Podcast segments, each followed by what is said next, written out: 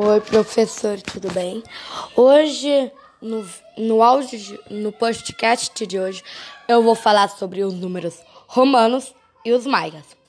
Os números romanos foram durante muito tempo a principal forma de representação numérica na Europa.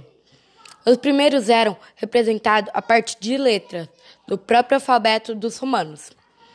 Esse sistema numérico associava uma letra de uma quantidade fixa, de acordo com a tabela com uma tabela, que é o I, o V, o X, o L, o C, o D e o M.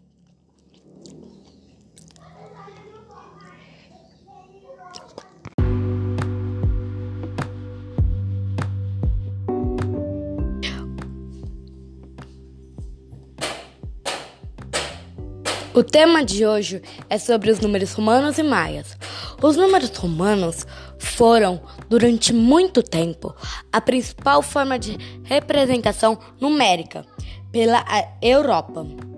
Os números eram representados a partir de letras do próprio alfabeto, do próprio alfabeto dos romanos. Esse sistema numérico associava uma quantidade fixa que era I, V, o X, o L, o C, o D e o M. Os números romanos devem ser escritos com algumas regras, que na numeração romana as letras são escritas uma do lado da outra. Quando temos uma maior seguida de uma menor, somamos os valores. Exemplo: para formar o 6, o, o I tem que ficar na frente do V. Quando está na frente, é a mais. Quando está atrás, é menos.